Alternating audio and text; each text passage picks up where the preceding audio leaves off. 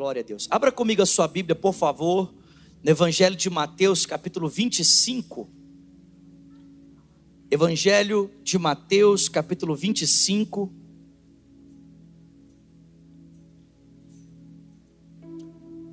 Nós vamos ler aqui a partir do versículo 1.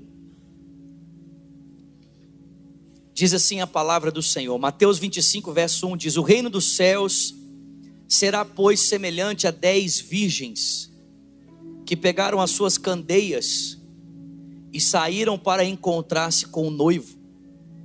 Cinco delas eram insensatas e cinco eram prudentes. As insensatas pegaram suas candeias, mas não levaram óleo. As prudentes, porém, levaram óleo em vasilhas junto com as candeias. O noivo demorou a chegar e todas ficaram com sono, adormeceram. E à meia-noite ouviu-se um grito: O noivo se aproxima, saiam para encontrá-lo. Então as virgens acordaram e prepararam as suas candeias. As insensatas disseram às prudentes: Dê-nos um pouco do seu óleo, porque as nossas candeias estão se apagando. Elas responderam: Não pois pode ser que não haja o suficiente para nós e para vocês. Vão comprar óleo para vocês. E saindo elas para comprar o óleo, chegou o noivo. As virgens que estavam preparadas entraram com ele para o banquete nupcial e a porta foi fechada. Mais tarde vieram as outras e disseram: Senhor, Senhor, abra-nos a porta. E ele respondeu: a verdade é que eu não as conheço. Portanto, vigiem, porque vocês não sabem o dia e nem a hora. E também será como um homem que, ao sair de viagem, chamou os seus servos e confiou-lhes os seus bens. A um deu cinco talentos, a outro dois, e a outro um e a cada um de acordo com a sua capacidade, e em seguida partiu de viagem. O que havia recebido cinco talentos saiu imediatamente, aplicou-os e ganhou mais cinco. Também o que tinha dois talentos ganhou mais dois. Mas o que tinha recebido um talento saiu, cavou um buraco no chão e escondeu o dinheiro do seu senhor. Depois de muito tempo, o senhor daqueles servos voltou e acertou conta com eles. O que tinha recebido cinco talentos trouxe os outros cinco e disse: Senhor, o Senhor me confiou cinco talentos, veja, ganhei mais cinco. E o Senhor respondeu: Muito bem, servo bom e fiel. Você foi fiel no pouco e o porei sobre o muito. Venha e participe da alegria do seu Senhor. Veio também o que tinha recebido dois talentos e disse: Senhor, o Senhor me confiou dois talentos, veja, eu ganhei mais dois. O Senhor respondeu: Muito bem, servo bom e fiel. Você foi fiel no pouco, eu o porei sobre o muito. Venha e participe da alegria do seu Senhor. E por fim, veio aquele que tinha recebido um talento e disse: Olha, Senhor, eu sabia que o Senhor é um servo severo e que o Senhor colhe aonde o Senhor não plantou, o Senhor junta aonde não semeou, por isso eu tive medo. Saí, escondi o seu talento no chão, e veja, aqui está o que pertence ao Senhor. O Senhor respondeu: servo mau e negligente. Você sabia que eu colho onde não plantei e junto aonde não semeei? Então você devia ter confiado o meu dinheiro aos banqueiros, para que, quando eu voltasse, recebesse pelo menos de volta com juros. Tirem o talento dele e entreguem-no ao que tem dez, pois a quem tem, mais será dado, e terá em grande quantidade, mas a quem não tem, até o que tem lhe será tirado. E lancem fora o servo inútil nas trevas, aonde haverá choro e ranger de dentes.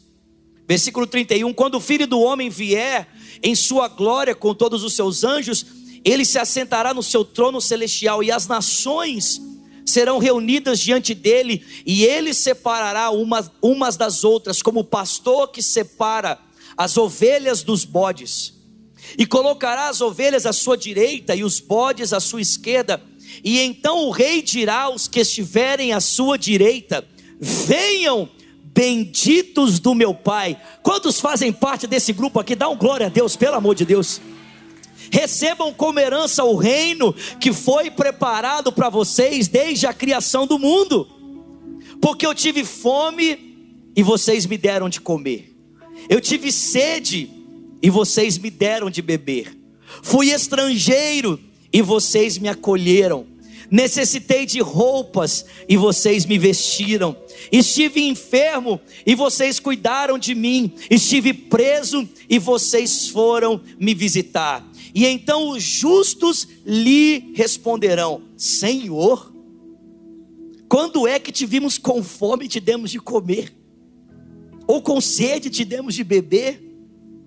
Quando é que o Senhor estava como estrangeiro e te acolhemos? Ou quando o Senhor estava necessitado de roupa e te vestimos? Quando é que te vimos enfermo ou preso e fomos te visitar?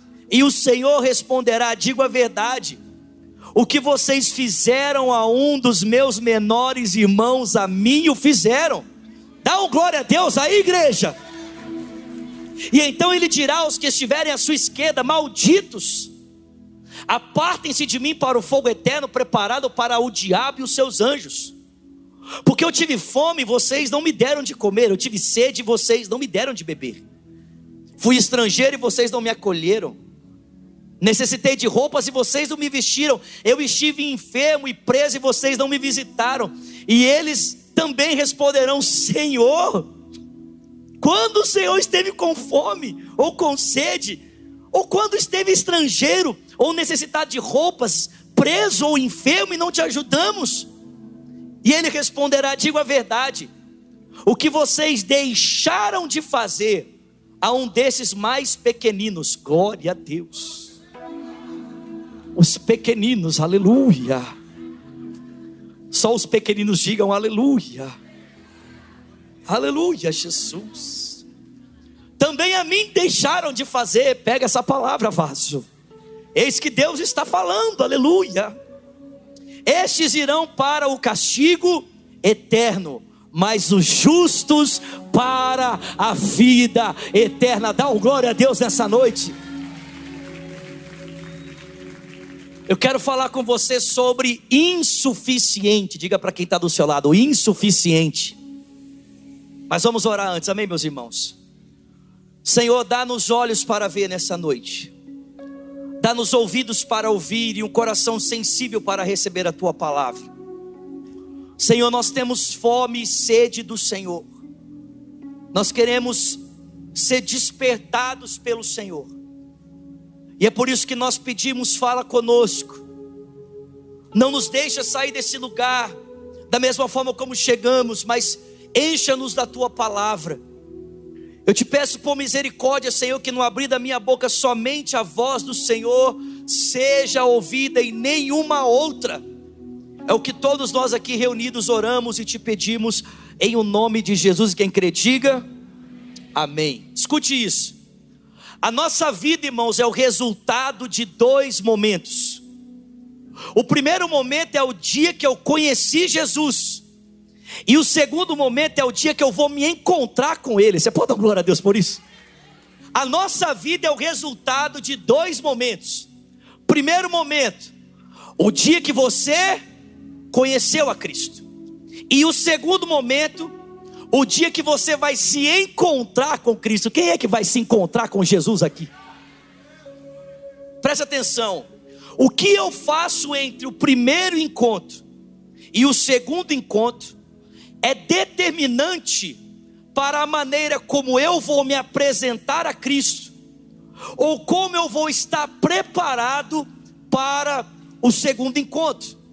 Se a minha vida é o resultado de dois encontros, o dia que eu conheci a Cristo e o dia que eu vou me encontrar com Cristo, esse tempo entre o primeiro encontro e o segundo encontro é determinante para a maneira como eu vou me apresentar a Cristo, como Cristo vai me encontrar quando ele vier para me buscar para estar com ele, amém? Quem aqui está ansioso pela volta de Jesus, dá um glória a Deus aqui. Irmãos, Jesus conta essas três parábolas, essas três histórias, exatamente nesse contexto. Em Mateus capítulo 24, ele acabou de proferir o que nós chamamos de sermão escatológico. Jesus passa com os seus discípulos pelas estruturas do templo de Jerusalém, que até aquele momento não havia sido destruída. E os discípulos olham para o templo ali em Jerusalém e eles ficam maravilhados. Eles dizem para Jesus: Jesus, olha que estrutura extraordinária, olha o tamanho dessas pedras, olha que grandeza, que glória. E o texto bíblico diz que Jesus olha para os seus discípulos e diz: Olha, esse templo pode ser muito glorioso, mas aqui não ficará pedra sobre pedra. E para o judeu essa era uma informação tão chocante que eles entendiam que se o templo seria destruído, o mundo acabaria.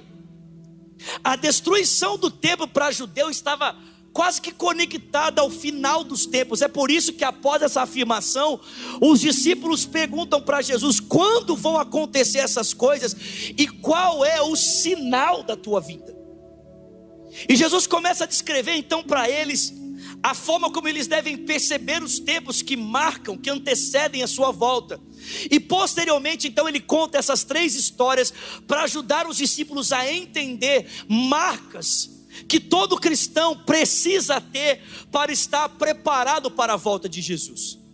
Mas ele também mostra, irmãos, a insuficiência de um grupo de pessoas que não irão carregar essas marcas à medida que ele apresenta as marcas que ele espera ter em nós, ele o faz a partir de um grupo que não apresentará essas marcas e por isso não estará devidamente preparado para a volta de Jesus. O texto diz que as virgens não haviam guardado, preparado o óleo suficiente, ou seja, era insuficiente o óleo. O texto diz que o servo não havia sido achado fiel, foi insuficiente a sua entrega. E a Bíblia diz para mim que as nações serão julgadas pela sua insuficiência no serviço. Então essas três histórias mostram para mim e para você qualidades que o Filho de Deus espera encontrar em nós, à medida em que ele denuncia a falta de suficiência de uma geração que não está preparada para a volta de Jesus. Chacoalha quem está perto de você e fala para ele insuficiente. Chacoalha ele fala para ele insuficiente. A primeira denúncia de Jesus é: escuta comigo, não buscar o suficiente, não vigiar o suficiente. E ele faz isso, irmãos, a partir da parábola das dez virgens. Escuta comigo aqui. O texto bíblico diz que as virgens insensatas são chamadas assim porque falta o que na vida delas, irmãos? Azeite, falta óleo. E você sabe que no texto bíblico, o óleo está ligado à unção do Espírito Santo, o óleo está ligado à presença de Deus. Aliás, irmãos, dentro da estrutura da cultura judaica, o óleo passava por um processo muito interessante para que ele fosse extraído. Há uma pedra que era usada pelos judeus para prensa. E essa pedra ela era responsável por prensar a oliveira que dá a azeitona de onde era extraído o azeite. A oliveira normalmente ela era prensada três vezes, a azeitona era prensada três vezes. A primeira prensa da oliveira extraía o óleo mais puro, o óleo mais limpo possível. E esse óleo era tomado pelos judeus e levado para o templo. Esse óleo, o óleo mais puro, o óleo mais fino, ele era usado na estrutura do templo para a iluminação do templo. Posteriormente, a azeitona era prensada, a oliveira era prensada uma segunda vez.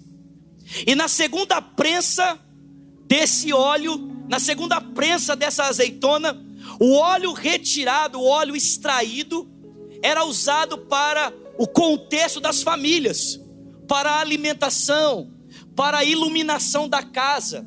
Era o óleo que ia para a comida, mas também o óleo usado para iluminar a sua casa, para iluminar o ambiente doméstico.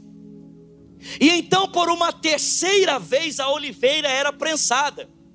E esse último óleo que era extraído era o óleo que os romanos usavam para a iluminação das ruas.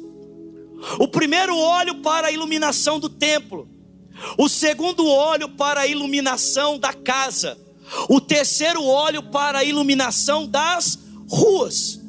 Agora, sabe o que é interessante, queridos?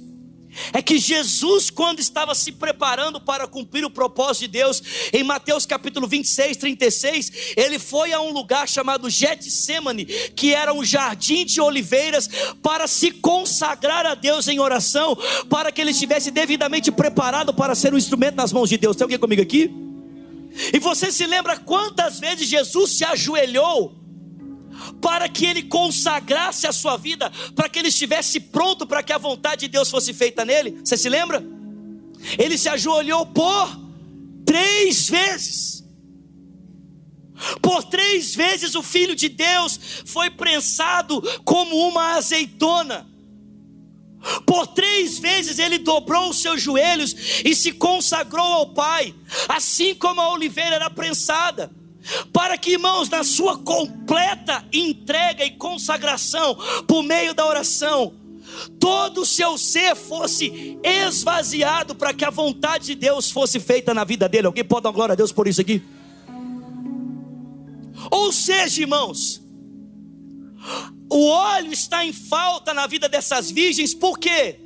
Porque falta a elas consagração elas são insuficientes na busca de Deus, elas buscam para ter óleo apenas numa medida, e não para ter óleo numa medida cheia. Deixa eu dizer uma coisa para você: a minha vida e a sua vida de busca de Deus tem que ser tão intensa ao ponto de nós temos óleo para iluminar a igreja, para iluminar a casa e para iluminar o mundo. Se a nossa busca de Deus não nos tem dado unção suficiente para sermos luz na igreja, luz em casa e luz no mundo, isso prova que a nossa busca é insuficiente, que nós temos azeite por um tempo, mas esse azeite não é suficiente para nos preparar para o grande dia que estamos aguardando, que é a volta do Cordeiro de Deus. Essas virgens não estavam prontas por quê? Porque não buscavam intensamente. A busca era insuficiente. Deus espera, irmão, que você tenha unção para transbordar. Tem alguém comigo aqui, pelo amor de Deus? O Salmo 23 diz que ele unge a nossa cabeça com óleo o nosso cálice transborda. Por que transborda?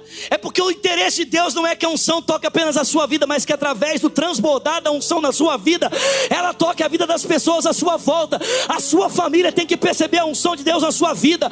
As pessoas que trabalham com você têm que perceber a unção de Deus na sua vida. O mundo à sua volta tem que perceber a unção de Deus na sua vida. Não seja insuficiente na sua busca. Busque a Ele de forma intensa. Alguém diga glória a Deus. Não dá para ser acomedido, querido. Não dá para ser, sabe, tipo, não, eu já fui tocado. Tá ótimo. Não, não tá ótimo. Não tá ótimo. Isaías 60 diz: Levanta e resplandece. Fala comigo, levanta. Não, não, chacoalha o seu irmão, pelo amor, tem alguém vivo comigo aqui essa noite? Chacoalha quem está perto de você e fala para ele: levanta. Não, não chacoalha ele de verdade, fala para ele, levanta. Fala para ele, resplandece. Fala para ele, porque já vem a tua luz. Só que presta atenção, querido. No tempo em que Isaías profetizou isso, a luz não era elétrica. A luz era de lamparina. Sem óleo é impossível iluminar. Sem óleo é impossível ser luz. Não dá para ser luz se a gente não está cheio de óleo. Irmão, Jesus entendia isso tão perfeitamente, que não houve um tempo durante o seu ministério que ele se apartou desse lugar de consagração e de oração.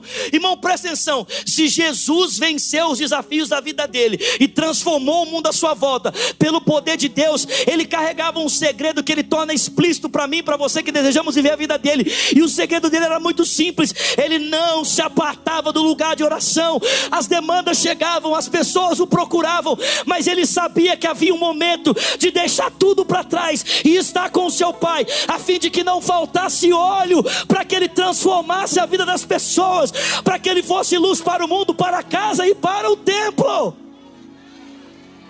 Não seja insuficiente na sua busca, dá um glória a Deus aí.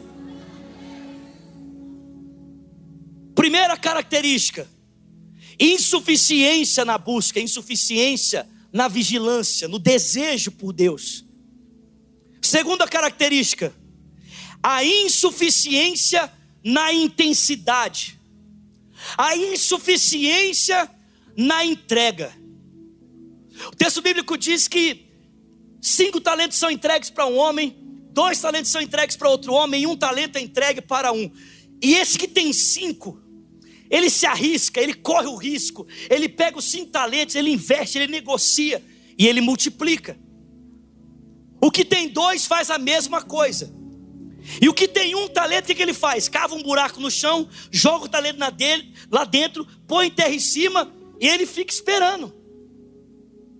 Irmãos, vocês estão comigo aqui? Olha o que a versão, escuta o que a versão, a mensagem, fala desse texto. Presta atenção no que eu vou ler. Escuta aqui.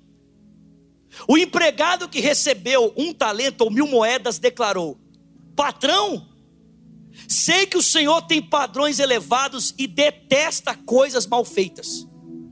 Que o Senhor é exigente ao extremo e que não admite erros. Fiquei com medo de desapontar o Senhor. E é por isso que eu guardei o seu dinheiro num cofre seguro.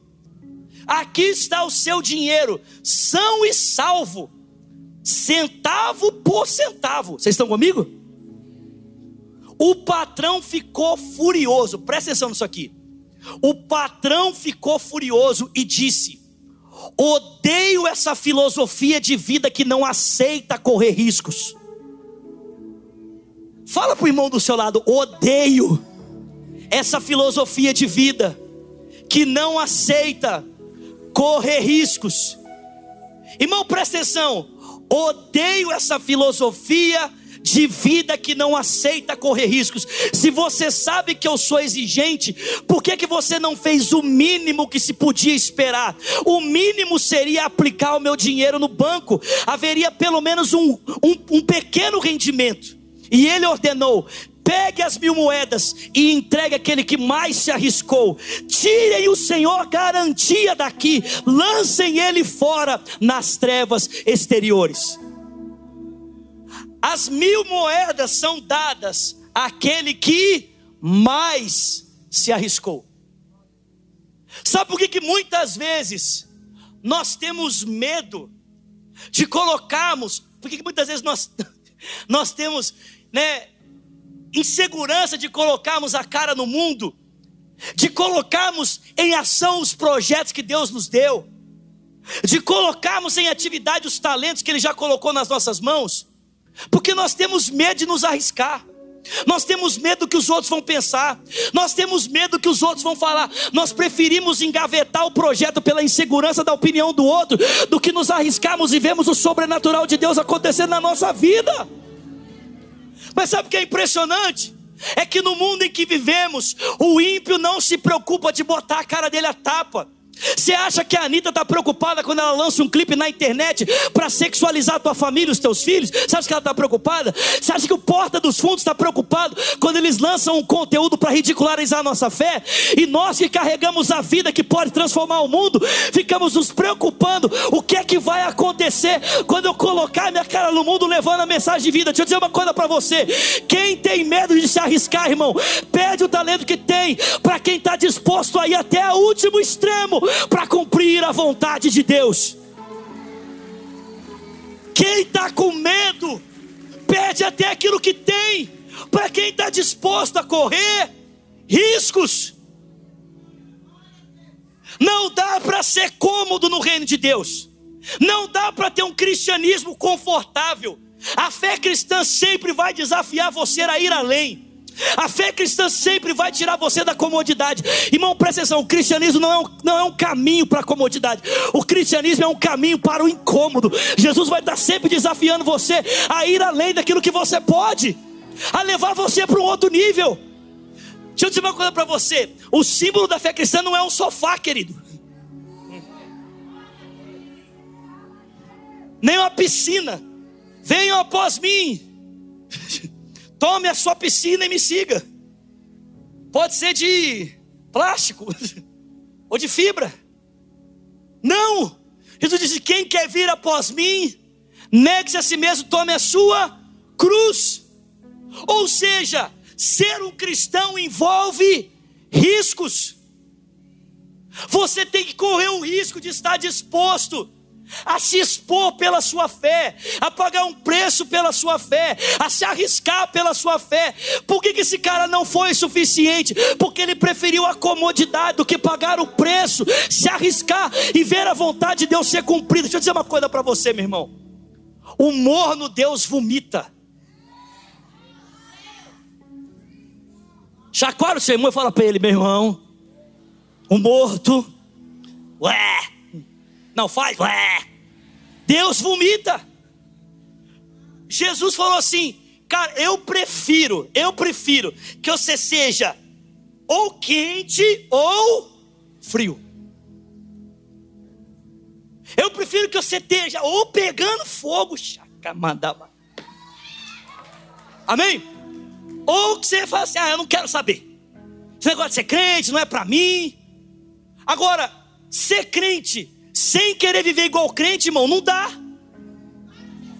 Tentar, não, pastor, mas assim, eu, eu sou um crente do meu jeito.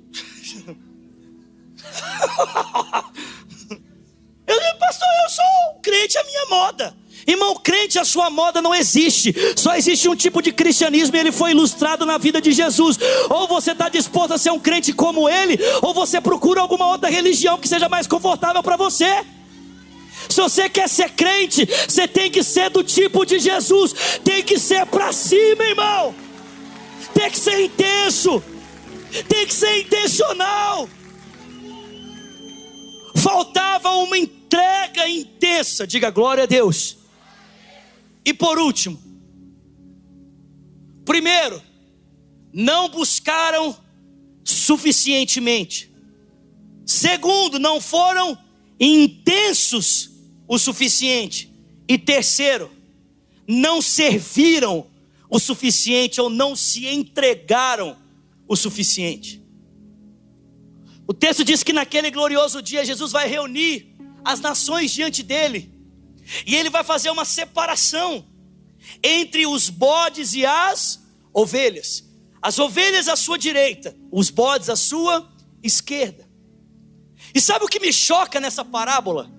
Vocês estão comigo, gente? Sabe o que me choca nessa parábola? O que me choca nessa parábola é que Jesus não se apresenta nela como aquele que tem as respostas, mas como aquele que precisa de uma resposta. Jesus se aproxima das pessoas não como aquele que tem algo a oferecer, mas como aquele que precisa daquilo que elas já possuem. Ele não é visto naquele que tem a provisão, ele é visto naquele que está em condição de necessidade.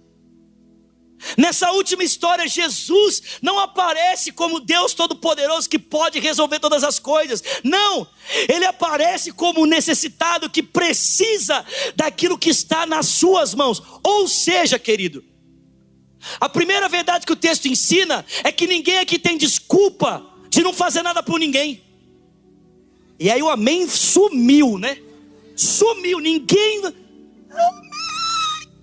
É igual a história do chama o seu pai para dentro. Pai! O amém foi para dentro. Ninguém tem desculpa. Porque normalmente a desculpa que a gente dá de fazer alguma coisa é, mas eu não tenho nada para oferecer. Conversa fiada. Se você não tivesse nada para oferecer, Jesus não estaria te pedindo alguma coisa. Se ele chega até a mim e a você em necessidade, suplicando por uma assistência, é porque ele sabe que em você já foi depositado um tesouro precioso que pode ser repartido com alguém que está em necessidade. Diga glória a Deus.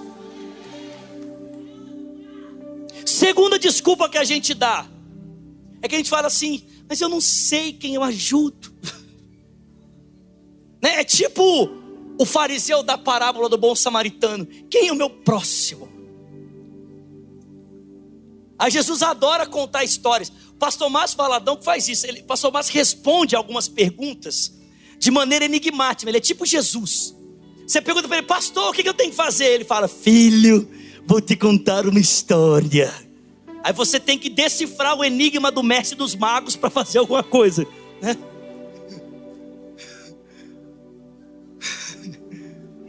Jesus começou a contar uma história. Vinha descendo um homem de Jerusalém para Jericó, caminho perigosíssimo. E ali, ali ele foi agredido, ali ele foi assaltado, meu Deus. E foi abandonado à beira do caminho.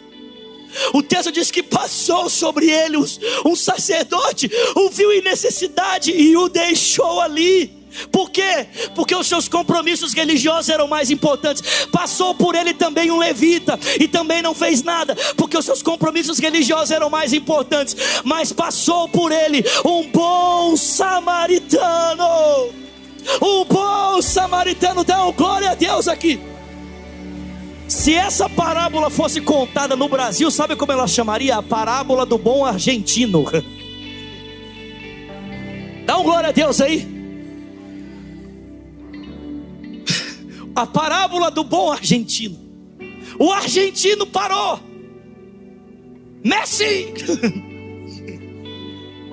desceu do seu animal, socorreu aquele homem, o colocou sobre o seu animal e caminhou com ele até a próxima hospedaria. Entrou na hospedaria, pagou os primeiros socorros e disse: Faça alguma coisa por ele. E se, se faltar no dinheiro que eu paguei, não tem problema. Quando eu passar por aqui de novo, eu termino de pagar a dívida. Alguém pode dar glória a Deus? Eu te pergunto, como você gostaria de ser assistido? Como foi assistido o sacerdote? Como você gostaria de ser assistido? Como foi assistido o levita? Ou você gostaria de ser assistido como foi assistido o bom samaritano? Meu irmão, deixa eu dizer uma coisa para você: aquilo que nós desejamos para a gente é o que nós deveríamos estar entregando para as pessoas. Deus não espera que o seu serviço seja pela metade, Deus não espera que o seu serviço seja descompromissado, Deus não espera que a sua entrega seja uma entrega parcial. Se nós formos servir os irmãos, que a gente faça isso com intensidade com amor, dispostos a pagar um preço, a irmos além, para que as pessoas possam conhecer o Deus que nos alcançou, o Deus que nos transformou, o Deus que foi além conosco. Que eu sirva ao meu próximo como eu desejo ser servido. Jesus disse para aquele fariseu: e aí? Quem você acha que foi o próximo? O fariseu estava tão revoltado que Jesus tinha usado a palavra samaritano e para ele era muito difícil falar essa palavra, que ele respondeu: O que fez alguma coisa. Aí ele disse: Vai tu e faça o mesmo. O pastor André, alguns dias atrás, falou isso aqui no culto. Eu repito para você e caminho para o encerramento. Sabe qual é o nosso problema? É que a gente acha que as pessoas que a gente odeia deveriam ser odiadas por Deus também. É tipo assim: Deus, se eu não gosto dessa pessoa, por que, que o Senhor gosta? Senhor, se eu não gosto do Godofredo, por que, que o Senhor gosta do Godofredo? Senhor, se eu não gosto da Maria Antônia, da Antonieta, alguém que chama Maria Antônia, não levanta sua mão, amém? Por que, que o Senhor gosta dela? O que você tem que entender é o seguinte: o seu Deus não tem compromisso com os seus sentimentos, ele tem compromisso com o amor dele. O compromisso de Deus não é com os meus sentimentos, não é com os seus sentimentos. O compromisso de Deus é com o amor dele, e o amor dele é um amor incondicional. Ele está disposto a ir além, até mesmo com pessoas que você não está disposto a ir além. E eu sei que isso é difícil. E é por isso que Deus está nos chamando à intensidade no serviço. O que determinou a separação desses dois grupos é o quão intenso eles estavam dispostos a ser para as pessoas que estavam em necessidade à sua volta. Sabe, a minha oração, irmão, é para que Jesus nos encontre preparados para recebê-lo quando ele vier para nos buscar. Alguém pode dar glória a Deus por isso? É que Jesus nos encontre prontos para esse segundo encontro. E a pergunta é, Zulado, como eu posso me preparar? Se a minha vida é o resultado do dia que eu conheci Jesus e do momento em que eu vou me encontrar com Ele, como é que eu posso me preparar para esse encontro? Eu digo para você: seja alguém intenso na sua vida de oração, meu irmão. Seja alguém que busca a Deus, que ama a Deus, que paga um preço de oração. Tá chovendo, você está orando. Tá caindo fogo, você está orando. As lutas vêm, você está orando. Os desafios se levantam e você está orando. O Pentecoste está chegando e você está orando. A presença de Deus vem você está orando. Você é um daqueles que não se aparta do lugar de oração, porque você entendeu que o que Deus espera de um cristão é intensidade na sua busca. Segundo, intensidade na sua entrega. Não faz pela metade. Eu falei isso aqui de manhã. Por que Deus espera que a gente venha nessa pressão toda? Para que esse pastorzinho fica gritando, suando? Deixa eu dizer uma coisa para você, meu irmão. Você acha que isso aqui que eu faço é alguma coisa? Jesus morreu por mim numa cruz, meu filho. Ele teve as costas dele rasgadas, a cabeça dele perfurada por espinhos, as mãos dele pregadas por pregos. Você acha que eu vou pregar o evangelho dele aqui em cima como se fosse alguma coisa? Eu não posso miar como um gatinho para um mundo surdo. Eu preciso rugir como um leão. A minha entrega por Ele não pode ser menor do que a entrega dele por mim. Se Ele deu a sua vida, eu estou disposto a dar a minha vida por Ele. Enquanto eu tiver fôlego, enquanto houver vida em mim, que seja a minha vida para a honra e para a glória do nome do meu Senhor. Intensidade. Sacode o seu irmão e fala para ele: seja intenso. E por último, sirva com intensidade. A fé cristã se resume nesses dois mandamentos: amar a Deus sobre todas as coisas e amar ao próximo. Nisso se resume toda a lei e os profetas.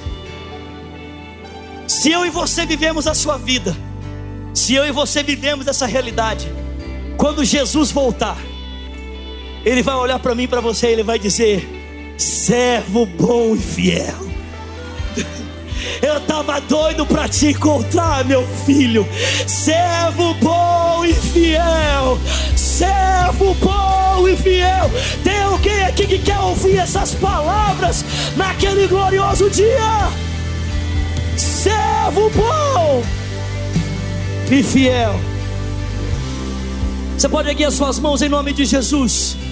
E nós vamos orar essa música, expressando nosso amor, nossa paixão. Talvez você está aqui essa noite e quem sabe você ao passar dos anos, não tem se tornado mais intenso na sua busca com Deus, mas você tem retrocedido, ou quem sabe você está aqui cheio de medo, já foi alguém ativo, frutífero, próspero no ministério, alguém que serviu, que pregou, mas com o passar do tempo, as feridas, as palavras, quem sabe projetos frustrados fizeram você se encolher numa cadeira e enterrar os seus talentos, ou quem sabe você é alguém que conhece uma pessoa em necessidade, mas você está dizendo para Deus: o que é que eu posso fazer nessa noite? A palavra do Senhor para mim e para você é: seja intenso, não seja insuficiente, seja intenso, vai para cima, ore mais, busque mais, sirva mais, se arrisque mais, porque Deus quer fazer mais na minha vida e na sua vida.